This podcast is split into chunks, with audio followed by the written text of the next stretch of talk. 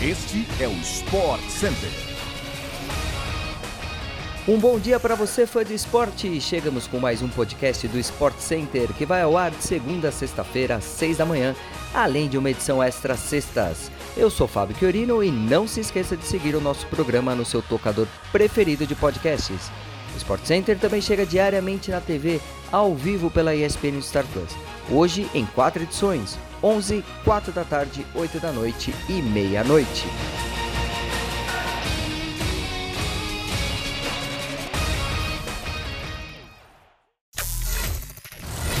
Este domingo ficou marcado pela rodada final do Brasileirão 2022. Antes da pausa para a Copa do Mundo, o Atlético Mineiro cumpriu sua missão e garantiu vaga na fase prévia da próxima Libertadores. A equipe venceu o Corinthians por 1 a 0 fora de casa e terminou a competição em sétimo lugar com 58 pontos. Com 65, o Corinthians ficou em quarto e está direto na fase de grupos. No jogo que marcou o fim da carreira do treinador Felipão, o Atlético Paranaense fez grande jogo em casa e venceu o Botafogo por 3 a 0. Com o resultado, o Furacão também se garantiu na fase de grupos da Libertadores 2023. O Fortaleza foi da lanterna Libertadores em apenas um turno do Campeonato Brasileiro. Último colocado até a metade da competição, o time de Juan Pablo Voyoda completou uma reação histórica e épica nesse domingo ao vencer o Santos por 2 a 0 na Vila Belmiro, e além de contar com tropeços de Botafogo e América. Com isso, garantiu classificação à principal competição sul-americana pelo segundo ano seguido. O Inter venceu por 3 a 0 o campeão Palmeiras no Beira-Rio e garantiu a segunda colocação do Brasileirão. O Fluminense, por sua vez, venceu o Red Bull Bragantino por 1 a 0 e ficou em terceiro.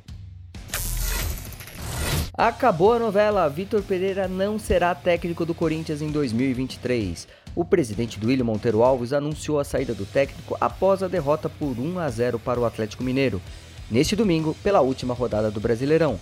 Além de Vitor Pereira, deixam clubes auxiliares Felipe Almeida e Luiz Miguel e também todos os outros membros da comissão do técnico português.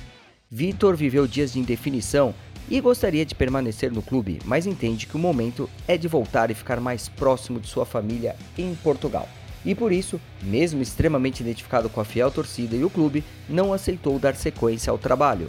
O Corinthians, por sua vez, agora terá que correr contra o tempo para arranjar um novo treinador a tempo de começar já na pré-temporada em 14 de dezembro. A saída de Vitor não chegou a ser uma surpresa, mas gerou bastante chateação na cúpula alvinegra. Gustavo Scarpa encerrou neste domingo sua grande trajetória com a camisa do Palmeiras. Titular na derrota por 3 a 0 para o Internacional, o craque do Verdão está de mudança para a Inglaterra, onde atuará pelo Nottingham Forest. Em clima de despedida ao longo de toda a semana, o camisa 14 deixa o Verdão ansioso para realizar o sonho de infância de atuar na Premier League. E lembrando, você acompanha o prêmio Bola de Prata ESPN Sporting Bet hoje, segunda-feira, a partir do meio-dia pela ESPN no Star Plus. É hora de conhecer quais foram os craques do Campeonato Brasileirão de 2022 no prêmio mais tradicional do futebol brasileiro.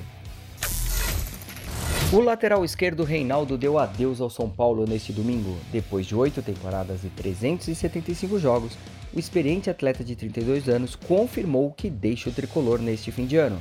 O último capítulo do Camisa 6 ocorreu na goleada por 4 a 0 sobre o Goiás. Reinaldo começou no banco de reservas e ouviu protestos de torcedores que criticavam o desempenho do lateral na temporada. O Ala minimizou as críticas e manifestou o desejo de continuar no clube. Porém, a vontade de permanecer não bastou.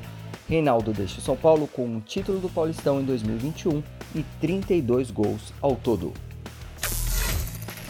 Chegamos ao fim de mais um podcast do Sport Center. Voltamos amanhã às 6 horas da manhã no seu agregador favorito de podcasts. E não se esqueça, acompanhe hoje a partir do meio-dia o prêmio Bola de Prata ESPN Sporting Bet. É hora de conhecer os grandes craques do Brasileirão. Um abraço, até mais!